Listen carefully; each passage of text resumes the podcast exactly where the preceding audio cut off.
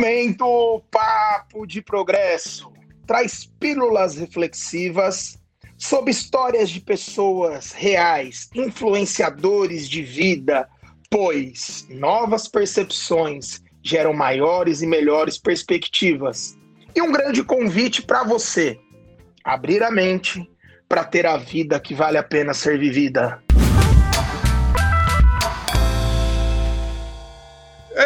Vamos nós, momento papo de progresso.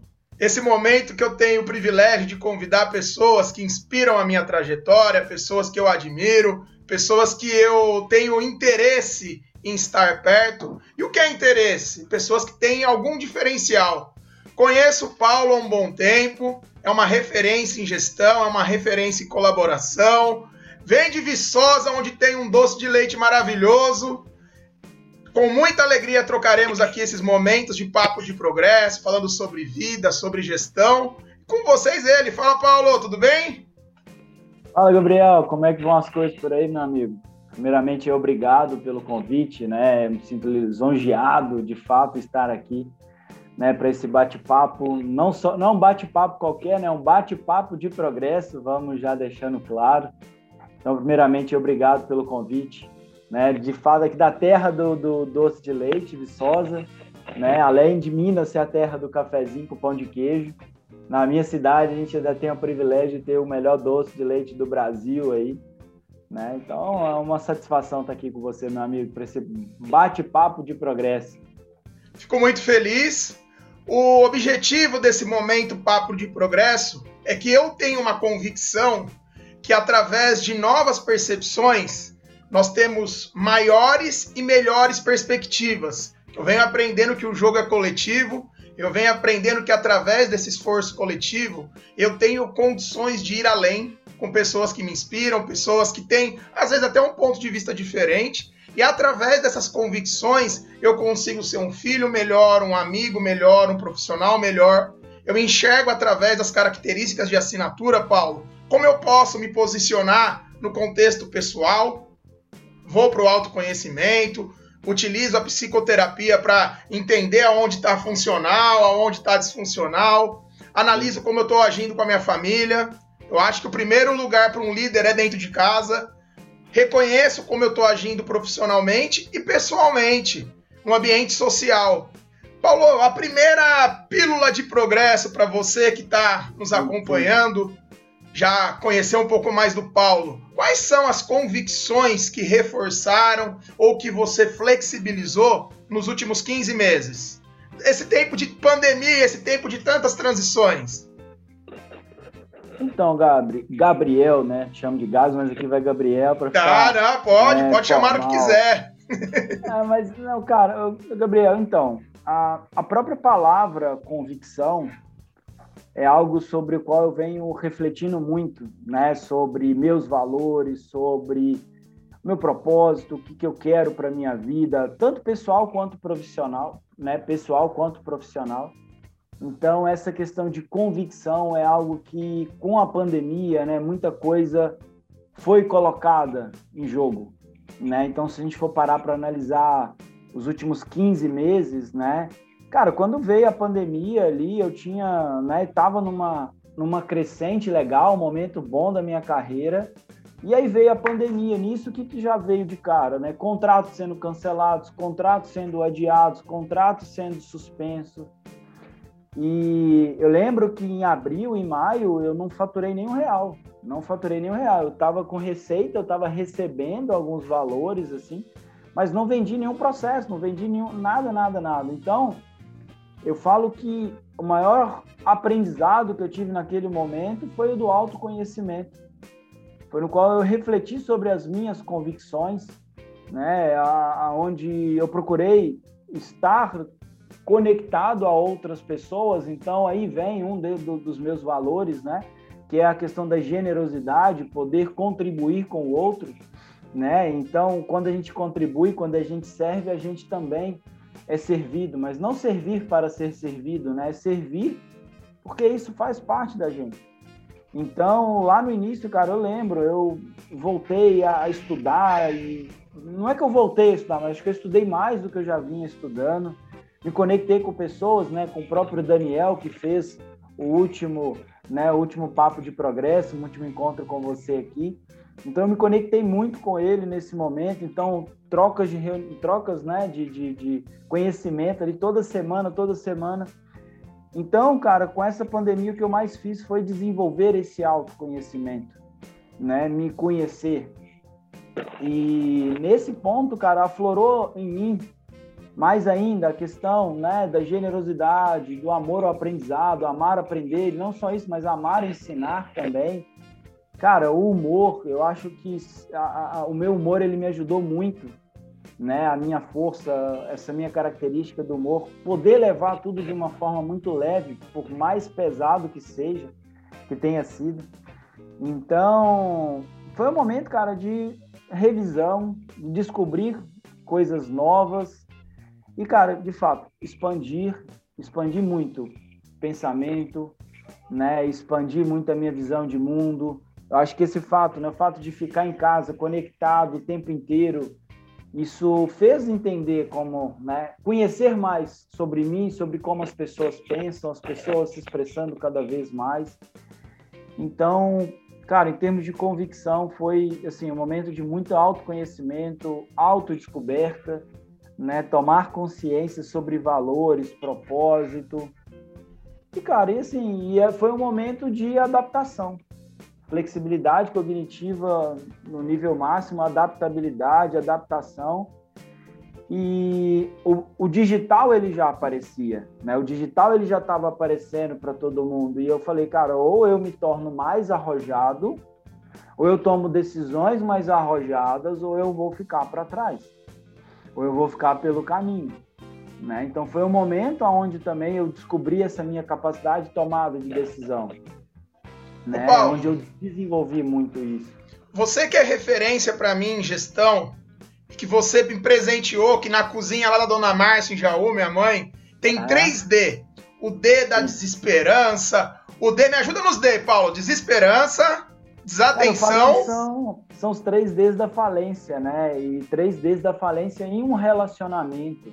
Seja você como líder, seja você como marido, namorado e etc. O primeiro D é o D da desatenção. Né? Deixa de dar atenção a alguém, deixa de dar atenção à sua equipe, deixa de dar atenção à sua empresa, à sua esposa, ao seu marido. Deixa de dar atenção que esse é o primeiro passo.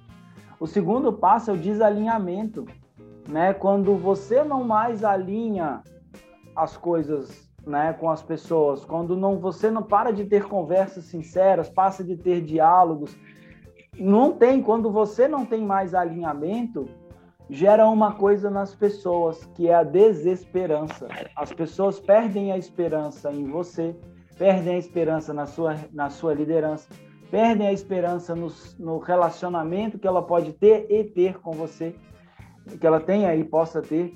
Então, são os três Ds da falência. E isso serve para qualquer relacionamento e para uma empresa, né, Galo? A gente fala muito de gestão. Cara, para de dar atenção à sua empresa, para de alinhar as expectativas, as metas, os valores, missão e etc. E aí você começa a perder a esperança de que a sua empresa possa ter mais resultados. Então, esses são os três Ds da falência aí que eu gosto de compartilhar com as pessoas. Dá pra perceber que eu gosto de uma boa leitura, boas é, lembranças de é. corrida. É tão importante isso para mim, Paulo, tem anotado aqui nos meus post-its que fica do cantinho. É, e eu tenho algumas convicções pessoais, que uma delas é que papo reto é melhor que feedback. Eu sei que você está atuando com grandes empresas, grandes grupos, em grandes processos, em contribuir quem não serve para servir, para mim não serve para viver. É mais uma convicção. E eu não gostaria de falar contigo sobre feedback sanduíche, o feedback marca, que tudo isso tem lá no seu canal do, do Instagram. Paulão, é. efetivamente, para você, onde a porca torce o rabo, onde o chicote estrala na hora do feedback e por que a maioria das pessoas reclamam que os líderes não conseguem escutar, que é diferente de ouvir. Papo reto é melhor que feedback. Mais uma pílula de progresso, hein? Cara, sim, não, não, vamos, não vamos falar de técnica, né? Mas se você me permite só uma introdução, o que, que é o Lógico, feedback? podemos ah, falar de técnica. Quebrar, só quebrar um mito, assim, né?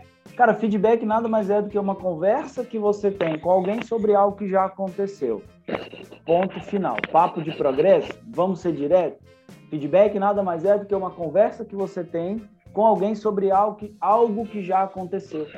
Só que não é qualquer tipo de conversa, né? É uma conversa sincera, transparente, clara, onde você vai o mais direto ao ponto possível.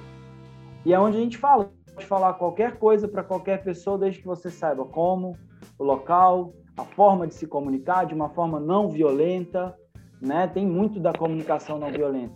Mas onde que a porca torce o rabo? No estômago. Não é no rabo, é no estômago. Por que estômago?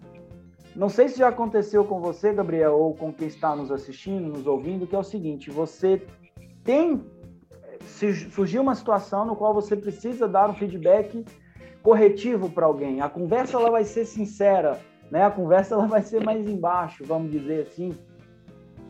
A primeira coisa que acontece é embrulhar o estômago.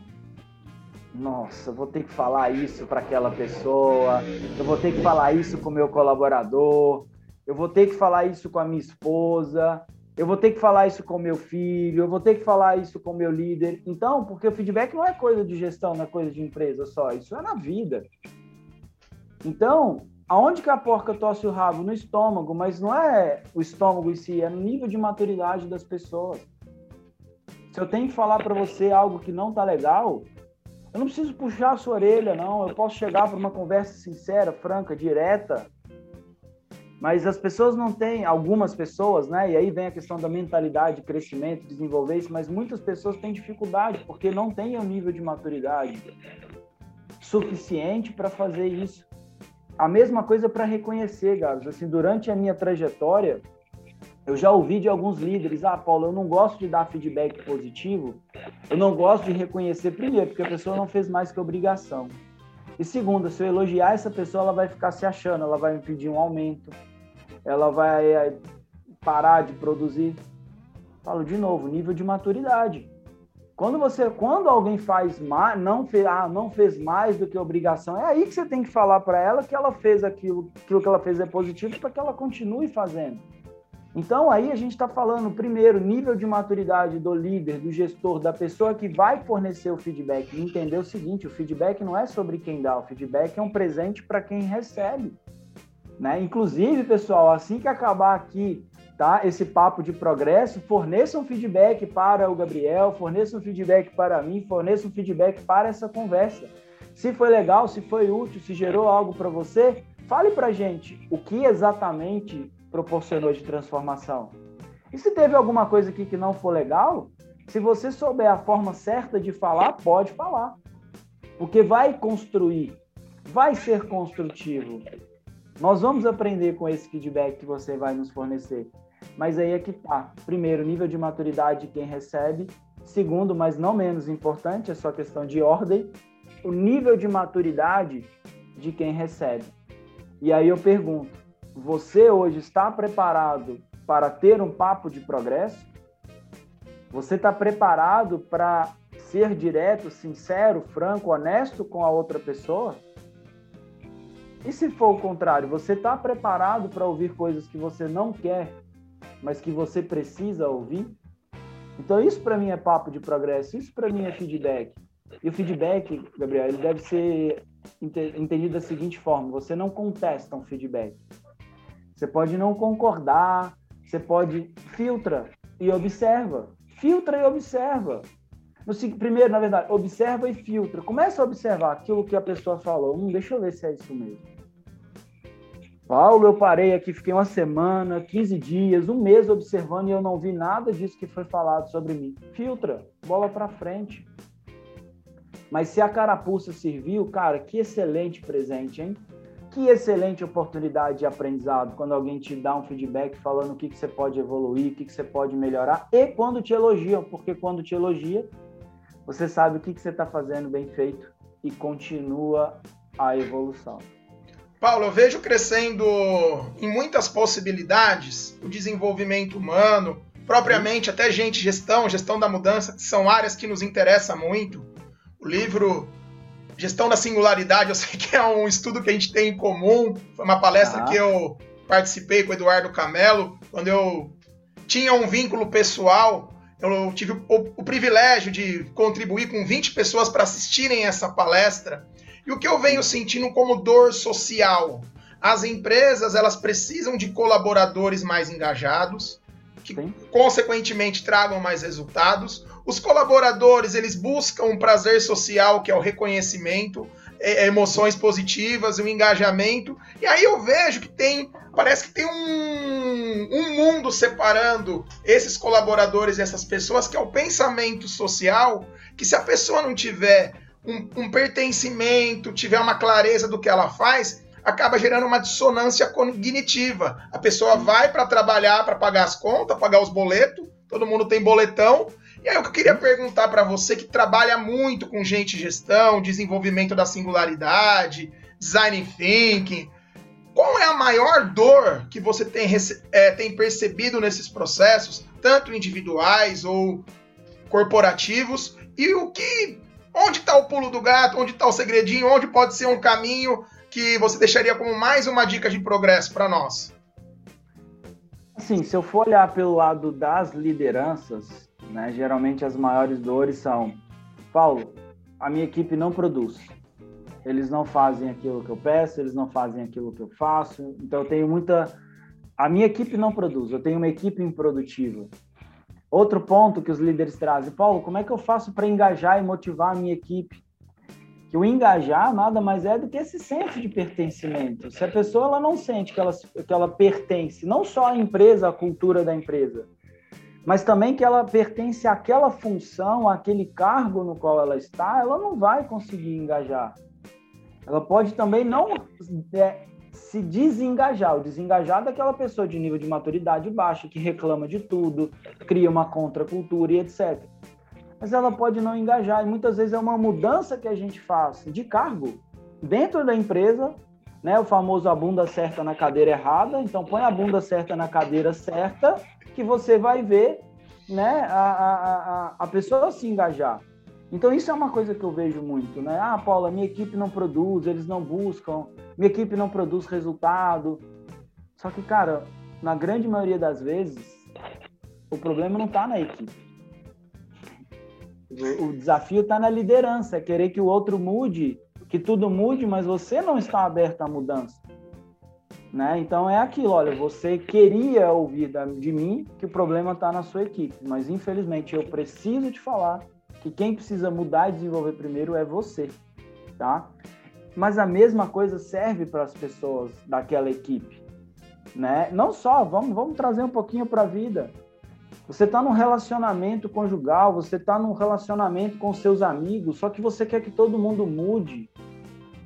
Então isso é algo que eu ouço com frequência. Ah, Paulo, as pessoas não mudam. Ah, ninguém me ajuda. Ah, as pessoas. É, é sempre o, o, o outro, o mundo, as outras coisas. Então, há um, há, há, cara, você muda você, com mais conhecimento, com mais autoconhecimento, com autodesenvolvimento. Você muda a sua empresa, você muda a sua liderança, você muda a sua, a, a seus relacionamentos, como com mais atitude. Você tem mais conhecimento, agora tem mais atitude. Ao mudar a sua empresa, a sua empresa muda a sua vida. Ao mudar um, ao, ao, você muda você, você muda o seu relacionamento, o seu relacionamento muda você, isso é um ciclo. Então, assim, um outro desafio muito grande que, que as pessoas geralmente me procuram é produtividade pessoal, né? Famoso, ah, Paulo, preciso gerenciar melhor o meu tempo, preciso ser mais produtivo, preciso ser mais disciplinado. E eu cheguei à conclusão que muitas vezes a falta de produtividade é falta de autoconhecimento. Né? É, é, é, por quê? Falta de produtividade, excesso de procrastinação, né? deixar as coisas para depois, falta de foco quando não é algo clínico, né, um TDAH, né, um, uma dislexia, algo assim, cara, é falta de clareza.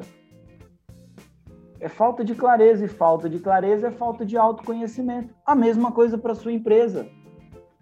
Por que, que a sua empresa está perdida? Porque você não conhece a sua empresa, ou seja, né, falta autoconhecimento para a empresa, falta clareza do que, onde nós queremos chegar, como nós vamos chegar, quem vai com a gente, quem vai ajudar a gente, qual é a cultura, ou seja, como as coisas precisam funcionar aqui para que a gente chegue até onde a gente quer chegar. Então, para esses desafios, geralmente solu... essas são algumas das soluções, sabe? Mas se eu pudesse resumir tudo, eu acho que falta de clareza é a palavra.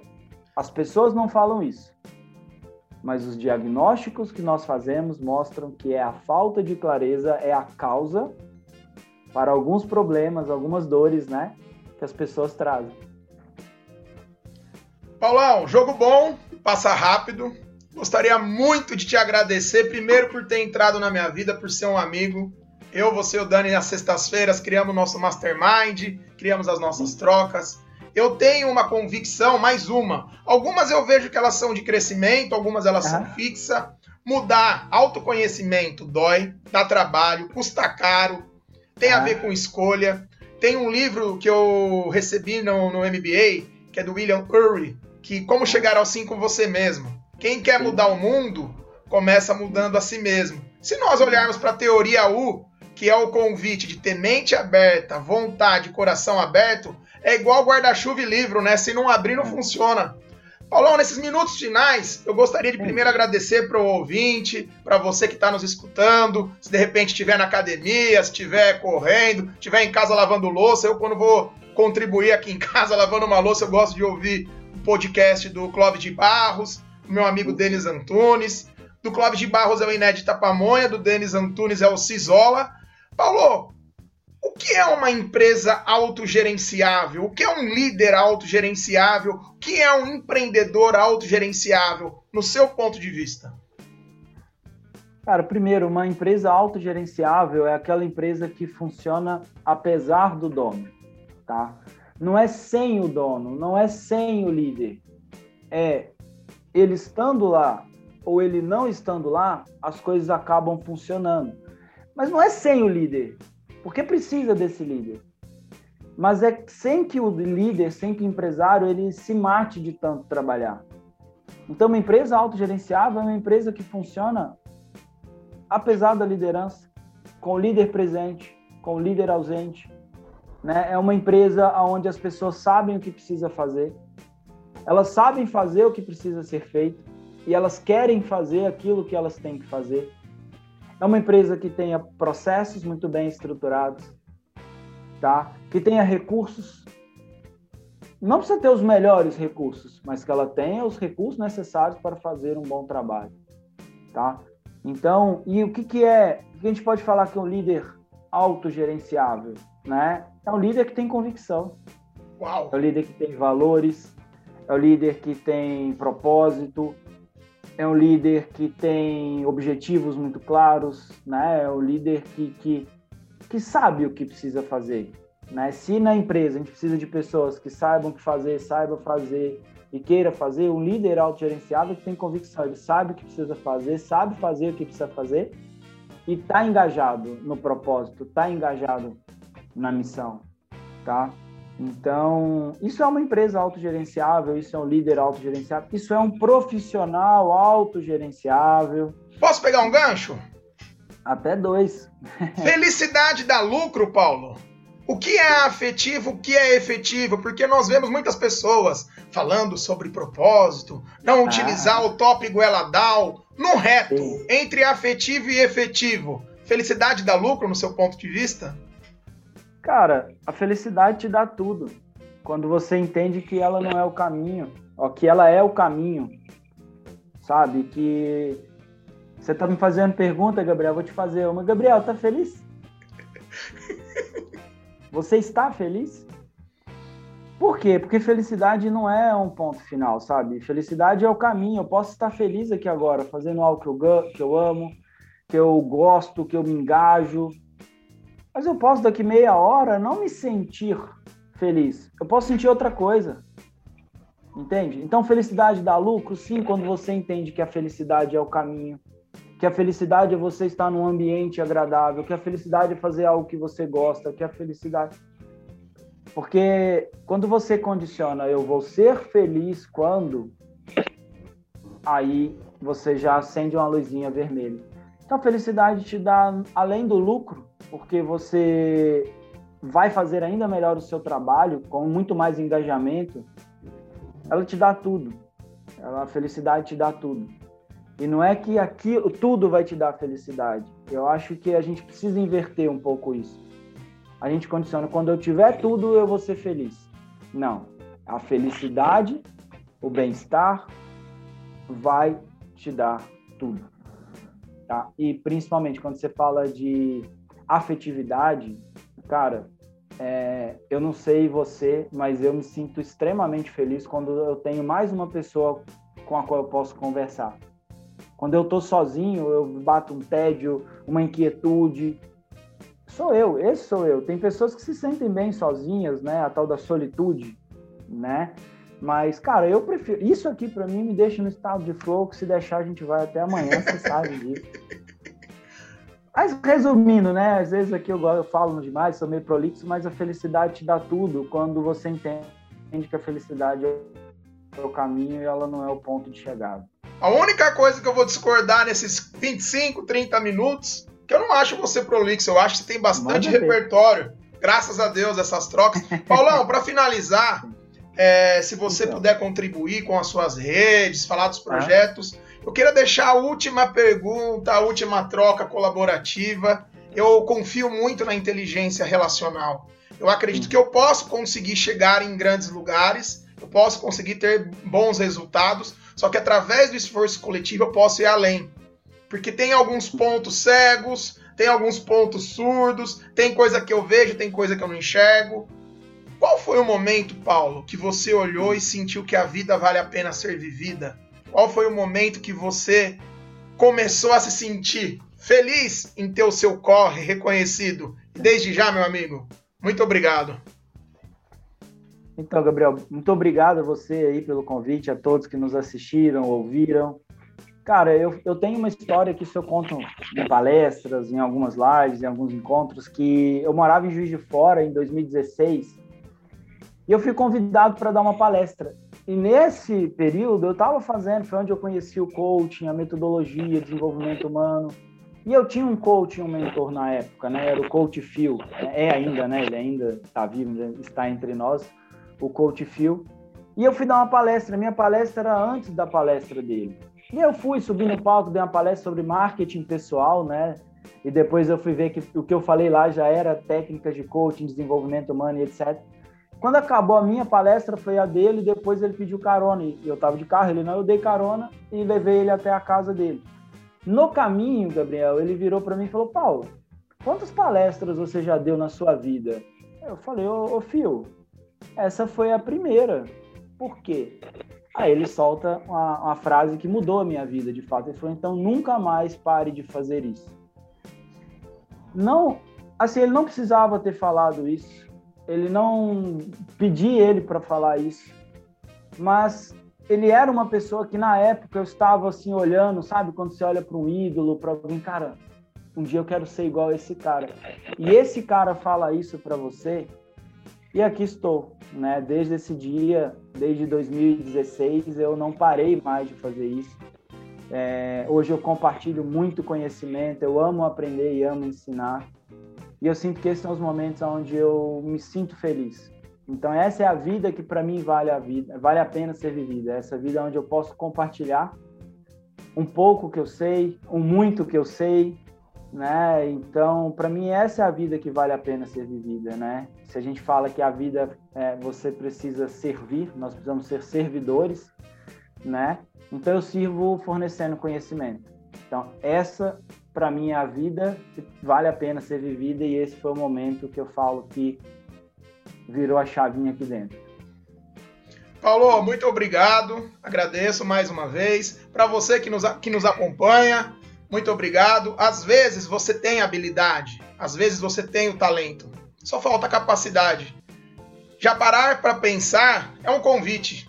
E se você puder enviar o feedback, o que achou, será de grande valia para nós. Até mais. Valeu, Paulo. Um abraço. Oi, Gabriel. Tchau, tchau.